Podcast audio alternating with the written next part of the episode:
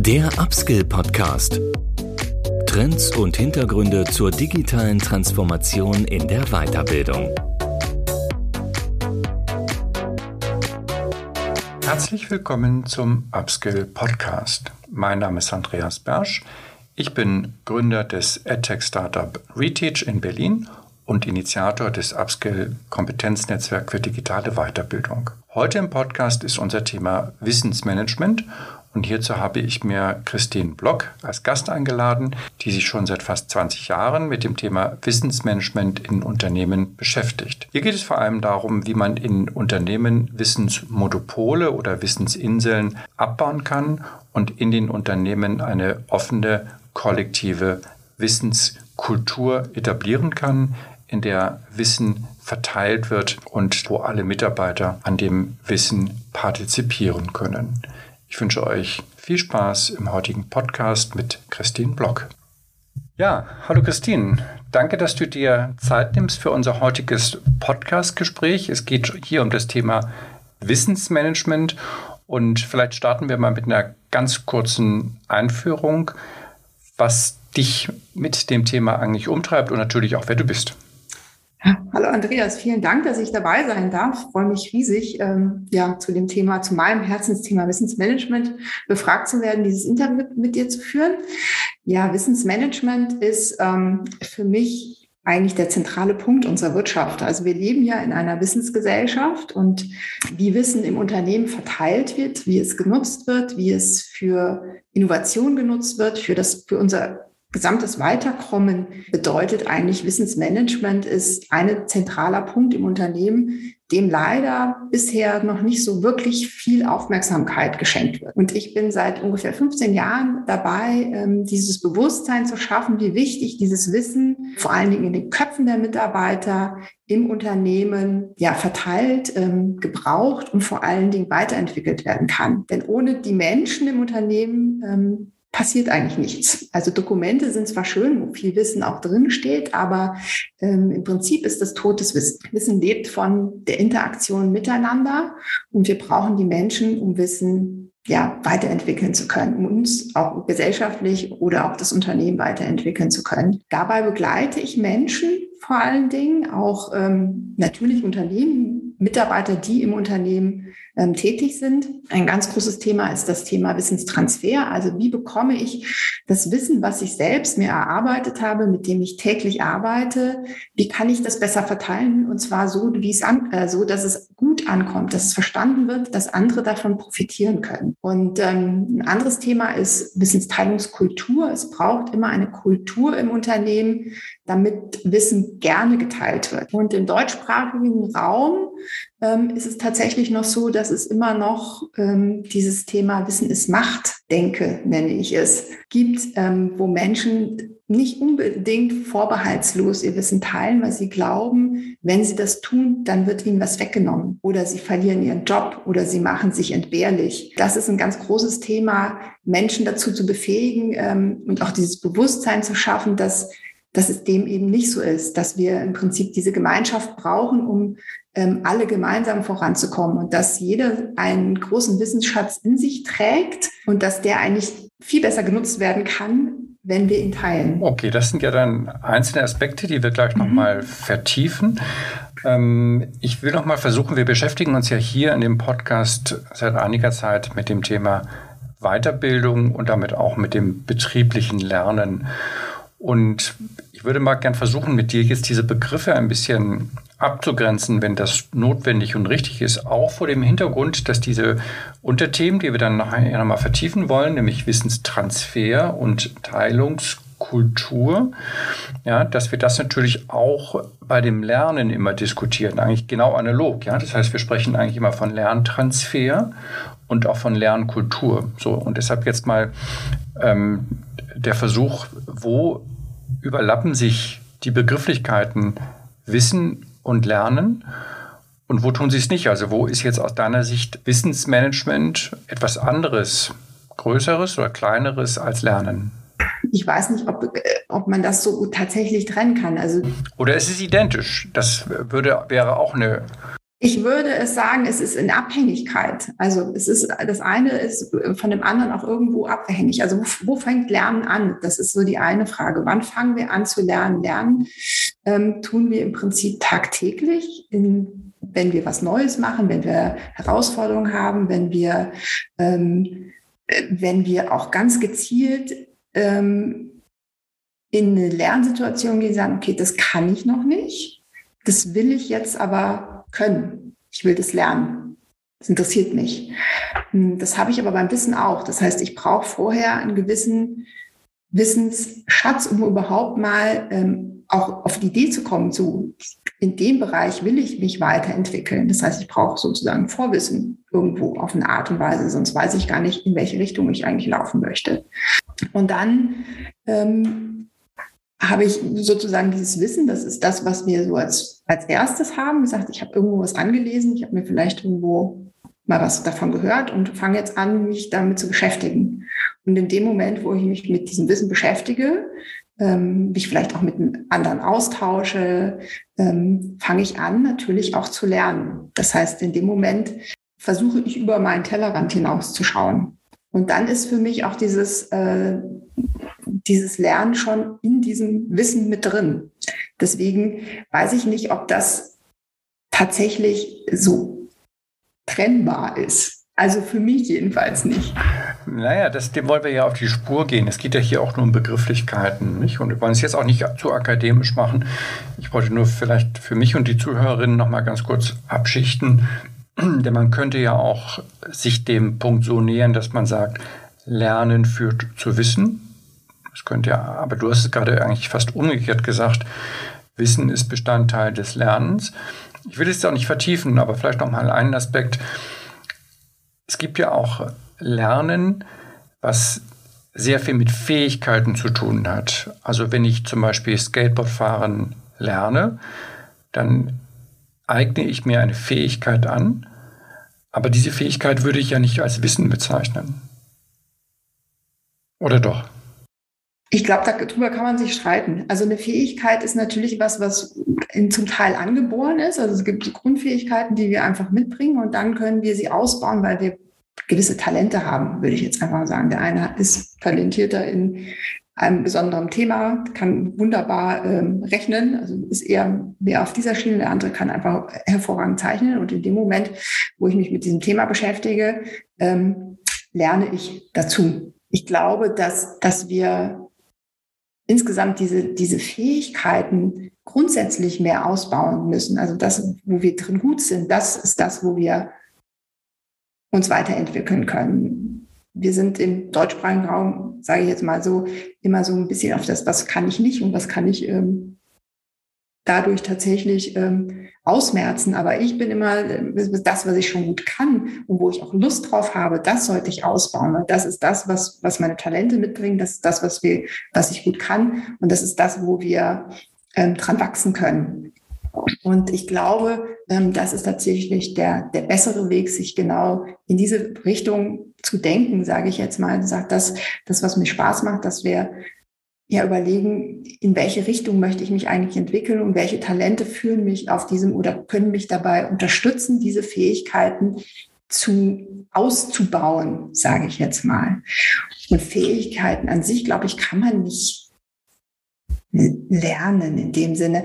Aber um nochmal auf deine Frage auch wirklich zurückzukommen zu diesem Skateboardfahren, das ist eine Sache der Übung, glaube ich. Der eine braucht mehr Übung, der andere nicht. Der andere wird es vielleicht auch nie lernen.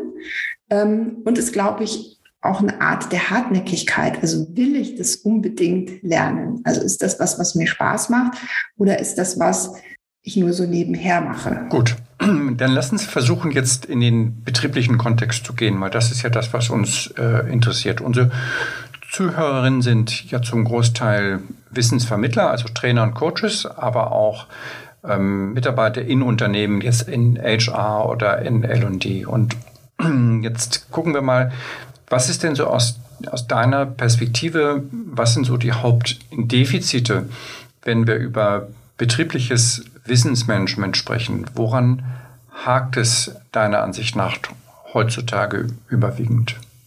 Was sind die, was sind die wichtigsten Aufgaben, die du siehst? Also zum einen ist es so, dass tatsächlich dieser Wert des Wissens im Unternehmen noch nicht erkannt ist. Also ähm, wir sprechen ganz häufig, aber ich sage, ähm, dass, äh, dass ein Unternehmen ja nur durch die Köpfe, die dieses Wissen tagtäglich einsetzen für das Unternehmen, existieren kann und wachsen kann.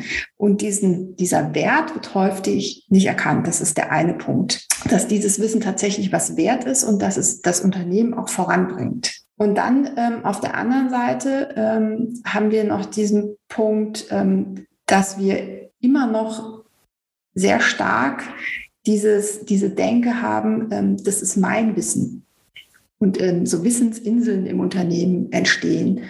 Und wir müssen insgesamt, wir leben in einer sehr volatilen Welt und wir müssen agiler werden. Und da wird uns ähm, dieses einzelne Wissen an sich nicht mehr helfen, sondern wir brauchen so, ein, so einen Pool an Wissen, wo jeder seinen Beitrag ähm, leisten kann. Und gerade diese Diversität an verschiedenen Arten von Wissen zu einem bestimmten Thema oder zu einer Zielsetzung wird uns dabei helfen, innovativer zu sein und insgesamt besser in der Wirtschaft auch bestehen zu können. Mhm.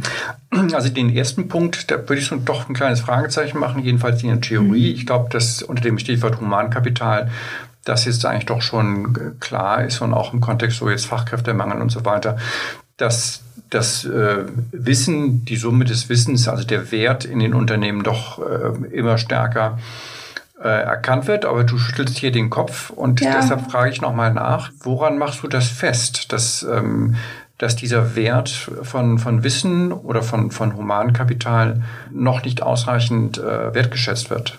Ähm, ich führe ja unheimlich viele Gespräche auch mit Unternehmen, gerade wenn es darum geht, auch äh, einen Fuß in die Tür zu kriegen zu dem Thema Wissensmanagement. Und ähm, da gibt es tatsächlich dieses Verständnis, ähm, ja, brauchen wir nicht, können wir schon, machen wir schon. Und wenn man dann aber genau reinschaut und sagt, dann ist Wissensmanagement immer eine Datenbanklösung. Aber eine Datenbanklösung ist kein Wissensmanagement. Wissen fließt nur zwischen Menschen. Auch zum Beispiel, wie du vorhin gesagt hast, wie würde man zum Beispiel ein Skateboard, wie fahre ich Skateboard, können wir in keine Datenbank niederschreiben. Sind wir einfach nicht in der Lage. Aber ich kann es zeigen, ich kann es vormachen, ich kann es selber ausprobieren. Und dafür braucht es den Menschen.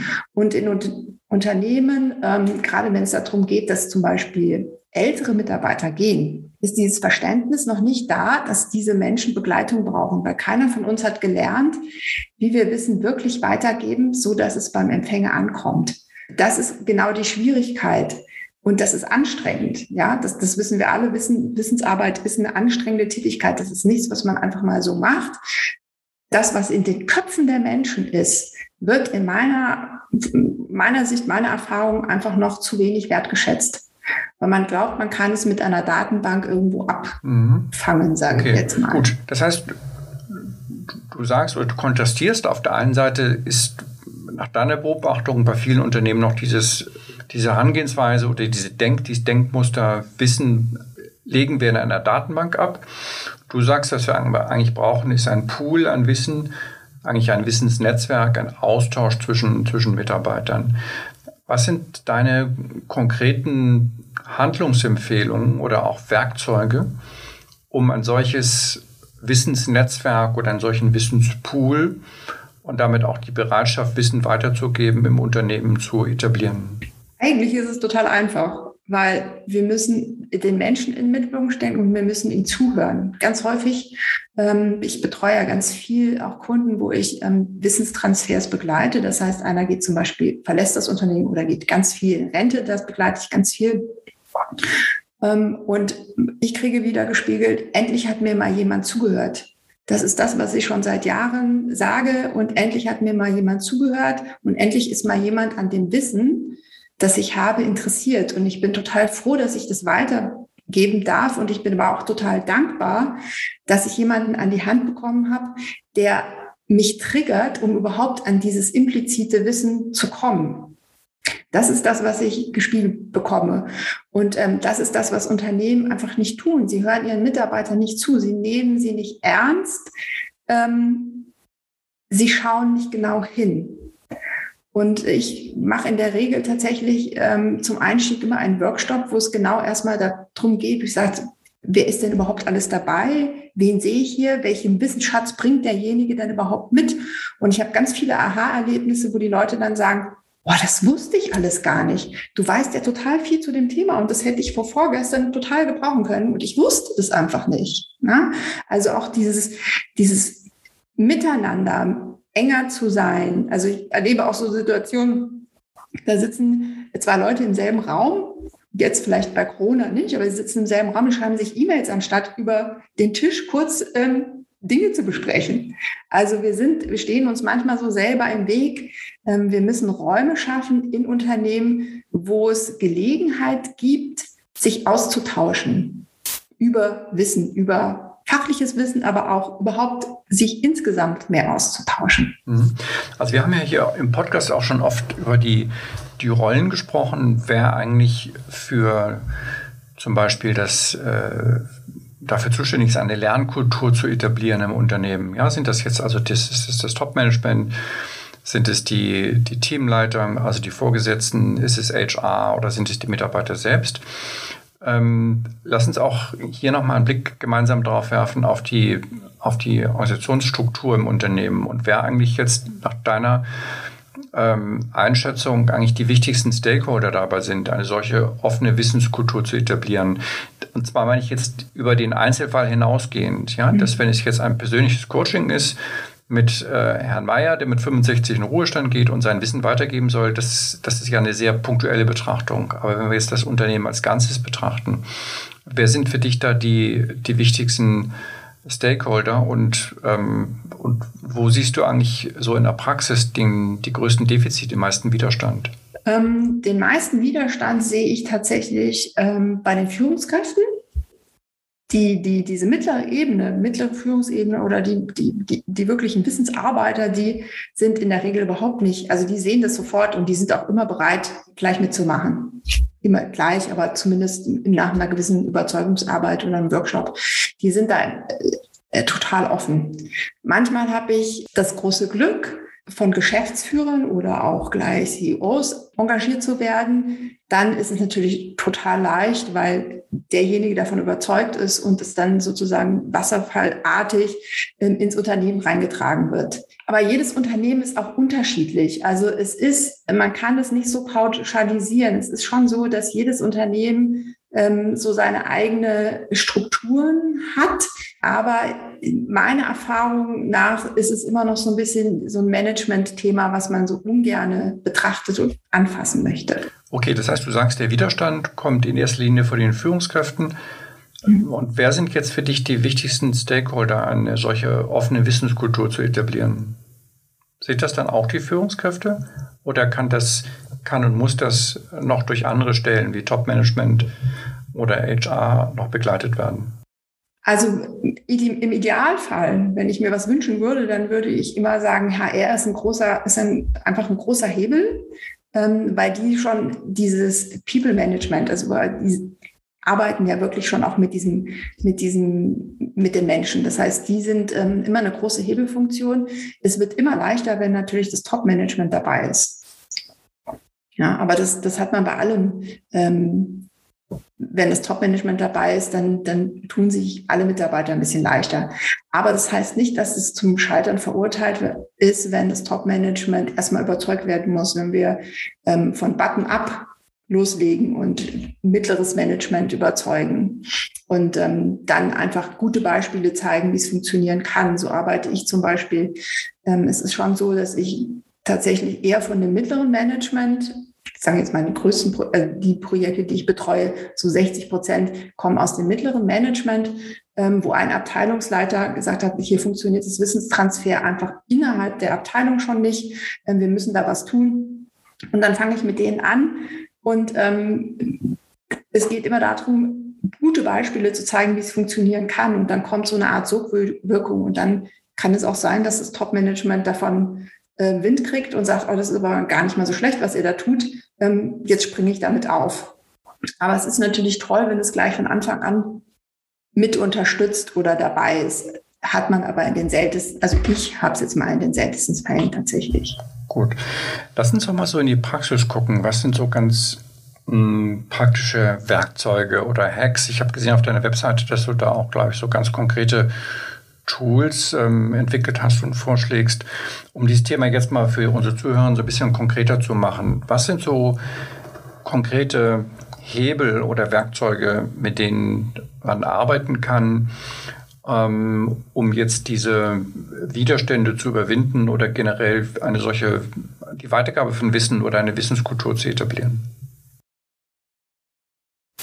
Also das, das A-Tool gibt es eigentlich nicht oder die Hacks gibt es auch nicht. Es ist immer ein bisschen abhängig von den Menschen, die dort ähm, arbeiten.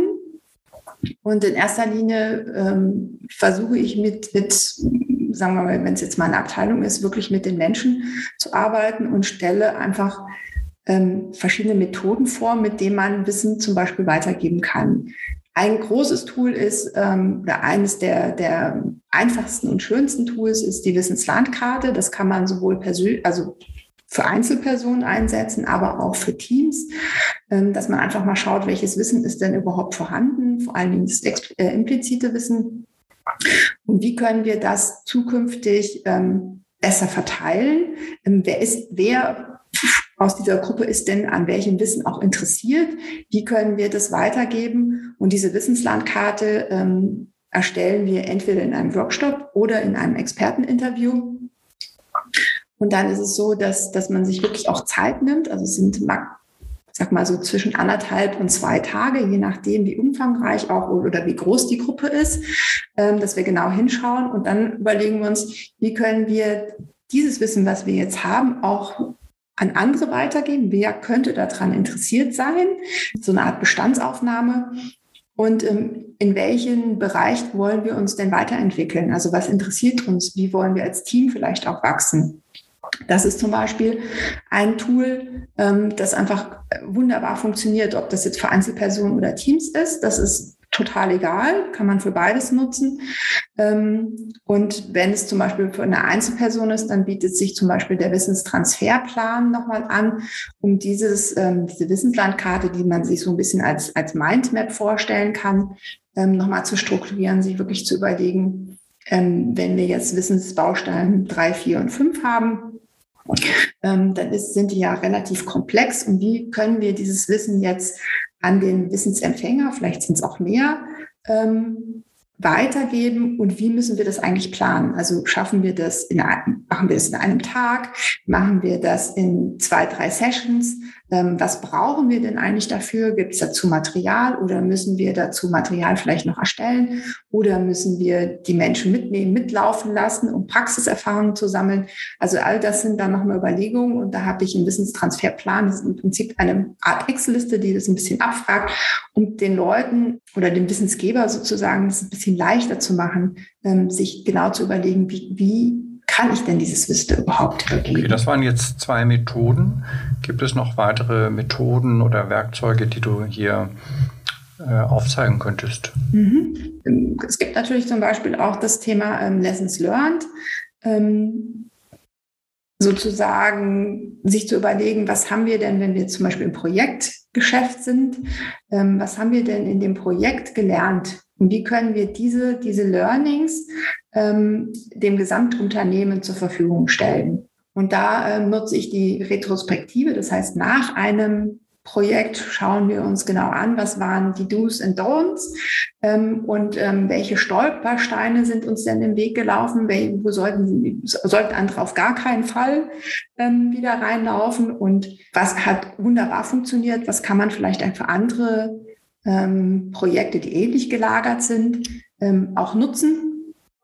Und es wird dann sozusagen aufbereitet und in einer Art ähm, ja, FAQ-Session sozusagen vorgestellt und dann im Gesamtunternehmen ja weitergegeben. Es gibt zum Beispiel auch die Methode, die nutze ich total gerne, wenn es um das Thema Fehler mhm. geht, ähm, um, um zu vermeiden, dass immer wieder dieselben Fehler gemacht werden. Auch dieses das ist mein schlimmster Fehler gewesen, macht den nicht nochmal, wiederholt das nicht, dass man solche, solche Veranstaltungen macht und Menschen erzählen lässt, was sie, was sie da, was sie, was sie bewegt hat, warum das, warum das überhaupt diese Situation eingetreten ist und was sie daraus gelernt haben, damit andere eben diesen Fehler nicht wieder begehen. Mhm. Das sind solche ja, Methoden, Tools, die ich zur Verfügung stelle, zum Beispiel. Okay. Ich bin neulich über eine Sache gestolpert. Ähm, da war ich ein bisschen überrascht. Ich habe den Namen vergessen. Ich will es jetzt hier auch gar nicht sagen. Es war irgendwie ein Startup. Die haben offenbar eine Art elektronische Karteikartensystem entwickelt für Unternehmen, wo man eben dann mit Karteikarten sich Wissen aneignet. Da habe ich so ein bisschen gestutzt und dachte so ähm, erstmal an meine Kinder, okay, die lernen oder haben teilweise Vokabeln in den kleineren Klassen noch mit Karteikarten gelernt. Aber irgendwann haben sie das dann oder auch die Lehrer aufgegeben, ja, zu Recht natürlich methodisch, weil wir ja nicht auswendig lernen wollen. Und das fand ich jetzt auch im Unternehmenskontext ein bisschen ungewöhnlich. Und deshalb frage ich dich mal, wie sinnvoll ist es denn überhaupt, ähm, dass Mitarbeiter für Unternehmen jetzt Wissen auswendig lernen mit, mit solchen Methoden. Also für mich geht es eigentlich immer um, um Lerntransfer und eigentlich um die nahtlose Verbindung zwischen, zwischen äh, Lernen und Arbeit. Ja? Also ich glaube, idealerweise ist Lernen und Arbeit identisch. Und da schien mir das sehr widersprüchlich zu sein. Ja, dann äh, sehe ich im Prinzip genauso wie du. Es ist wirklich so, dass auswendig lernen bringt, bringt uns nicht weiter. Also ähm, wenn, wenn ich was lerne, muss ich es anwenden können. Und das ist auch so meine Intention. Wissen ist nicht gleich Wissen. Wissen wird ja ähm, in jedem Gehirn anders angelegt und wieder neu gebildet. Deswegen ist Wissen ja auch nicht gleich Wissen, sondern jedes Wissen ist individuell. Und ähm, im Arbeitskontext müssen wir einfach lernen, dieses Können auszubilden. Also ich habe was gelernt, ich habe mir Wissen angeeignet, ich habe es vielleicht in der einen oder anderen Form vielleicht auch schon angewendet.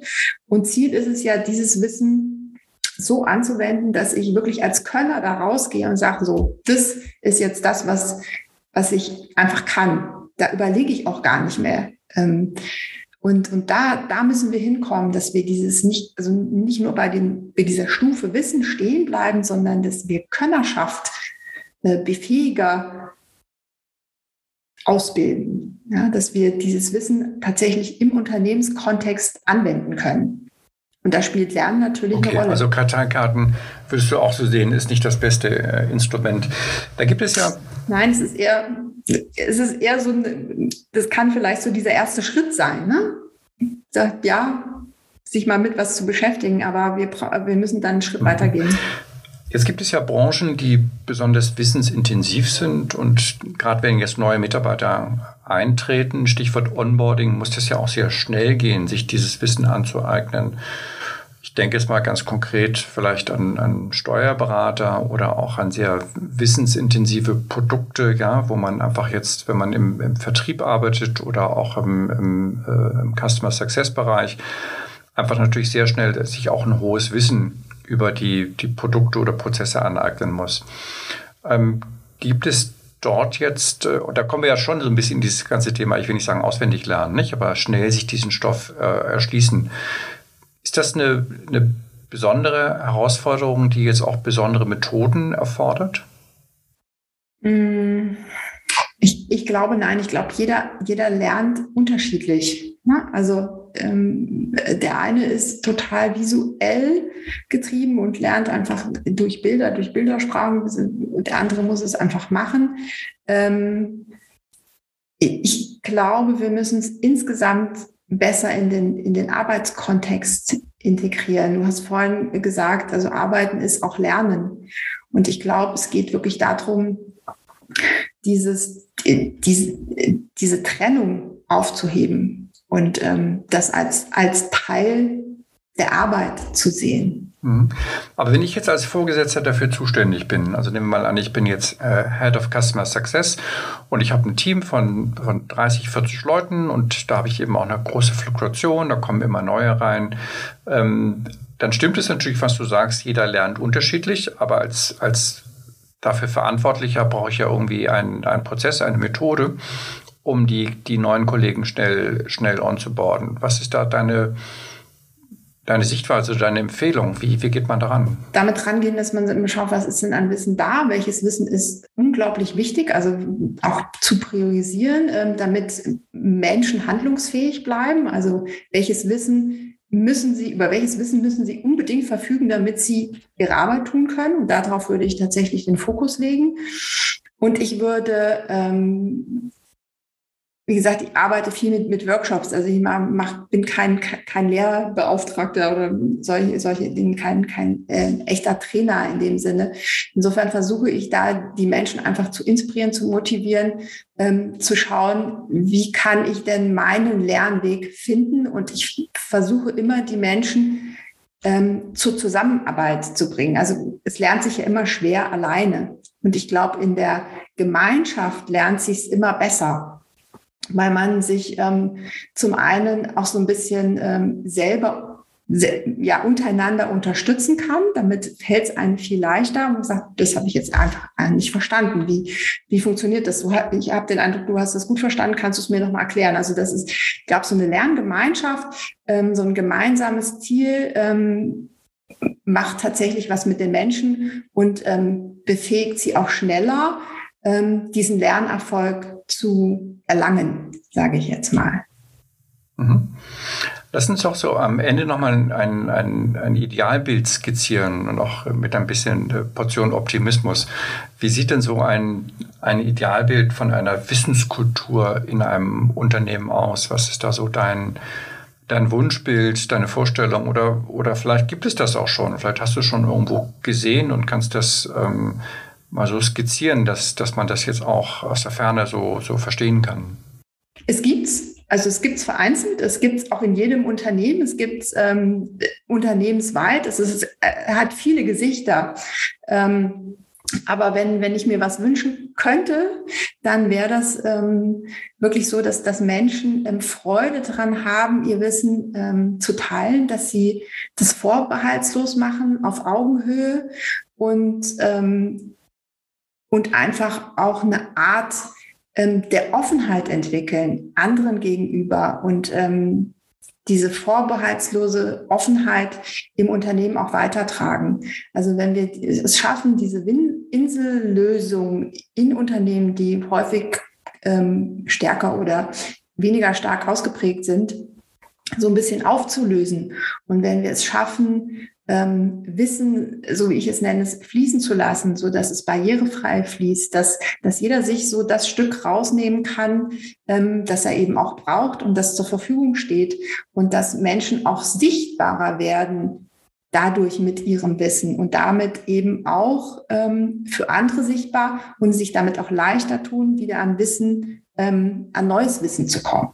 Das wäre so mein ja, Idealbild. Hm.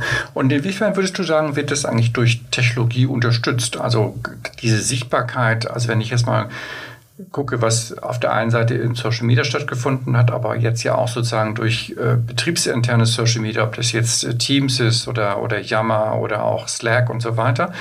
Also da wird es ja deutlich einfacher, Wissen zu teilen, auch sichtbar zu werden, findet ja auch eine gewisse Demokratisierung statt. Macht dich das optimistisch? Siehst du, dass sozusagen dadurch durch digitale Kommunikationstechnologie es eine gewisse Beschleunigung gibt, dass solche Wissenskulturen, offene Wissenskulturen entstehen? Ähm, ja, auf jeden Fall. Also ich glaube, die Technologie, die wir heute haben, also wenn uns äh, vor einem Jahr vor Corona ge äh, gefragt hätte, äh, es findet unheimlich viel digital statt, wir haben einen unglaublichen Sprung gemacht, äh, dann hat das auf jeden Fall positive Auswirkungen. Was wir aber nicht vergessen dürfen, ist, ähm, den Kontakt tatsächlich nicht nur digital zu fördern, sondern eben auch dann wieder ins Unternehmen reinzugehen, uns zu treffen, ähm, wirklich vor Ort zu sein. Ich glaube, es wird einfach eine Mischung ähm, geben zwischen diesem digitalen Wissensmanagement, sage ich mal, also wie wir Wissen verteilen und eben auch diesem Präsenz. Also dieses Thema Hybrid ist da eine, eine, eine große Geschichte. Es ist nicht entweder oder, sondern sowohl als auch. Es wird so Misch geben und da muss jedes Unternehmen auch seine, sein Misch selber finden. Und es gibt Menschen, die wollen, sind nicht so technikaffin, die müssen wir mitnehmen. Und es gibt Menschen, die sind total technikaffin, ähm, die werden vielleicht mehr machen ähm, online. Und dann gibt es aber Menschen, die wollen lieber vor Ort bei den, bei den Kollegen sein. Und ähm, ich glaube, das ist, äh, da wird uns diese Diversität, jeder hat so ein bisschen so sein, äh, das, was einem gut tut und was, was, was er gerne möchte, wird da äh, einfach ein gutes Gleichgewicht zu finden, ist da, glaube ich, die Herausforderung. Und ich glaube, das, das werden wir auch schaffen. Insofern ist natürlich dieses ähm, digitale unterstützt unglaublich. Ja, auch. Also es ist ähm, schon so, dass, dass wir da ähm, auch näher zusammenrücken können, gerade wenn es zum Beispiel um verteilte Standorte geht. Unterstützt das natürlich unheimlich. Hast du da so ein paar äh, Expertentipps vielleicht noch sagst du, oder sagst du, welche Tools du eigentlich so in der Praxis als besonders geeignet ansiehst? Also Slack war jetzt nur mal ein gewähltes Beispiel. Mhm. Kann nicht jedes andere sein? Oder bist du gar nicht selbst so ein, so ein Tool-Freak und, und, und äh, ich bin natürlich, also ich bin wirklich nicht so ein Tool-Freak, aber ich selber nutze zum Beispiel Slack auch. Ähm, ich bin in einer Community, die nutzt Slack und da finde ich es großartig. Es muss einfach zu, um diesen Bogen wieder zur Unternehmenskultur ähm, zu finden oder zu, zu schlagen. Ähm, es, es, muss für die Menschen, die es nutzen, intuitiv sein, einfach sein. Es darf keine Hürde sein. Das ist so, glaube ich, der, der größte das ist das, was man Menschen am besten zur Verfügung stellt, wenn das Tool einfach ist, wenn es äh, ohne große Aufwände installiert ist, wenn es intuitiv ist. Klar, und, aber das, ähm, das gilt ja für alle Tools. Ich dachte nur, ja. du hast vielleicht noch so einen kleinen Geheimtipp für uns, irgendwas, was wir jetzt noch nicht kennen, also äh, Notion oder irgendwas oder oder. Nein, es gibt, es, ich, ich nutze einfach die Tools, die momentan am Markt sind und ähm, bin da so ein bisschen manchmal noch abhängig von dem Unternehmen, mit dem ich da zusammen agiere. Klar. Klasse. Christine, ich danke für deine äh, Einblicke in das Thema Wissensmanagement. Und ähm, wir verlinken nochmal in den Shownotes. Ich glaube, du hast schon so ein paar, paar Methoden noch auf deiner Webseite, dass man das nochmal nachlesen ja. kann. Super. Ja, vielen Dank, Andreas, dass ich dabei sein durfte. Danke Dankeschön. dir. Das war unser heutiges Podcast zum Thema Wissensmanagement mit Christian Block. Ich danke euch wie immer fürs Zuhören und würde mich freuen, wenn ihr auch in die nächsten Folgen wieder reinhören würdet. Viele Grüße aus Berlin. Der Upskill Podcast. Trends und Hintergründe zur digitalen Transformation in der Weiterbildung.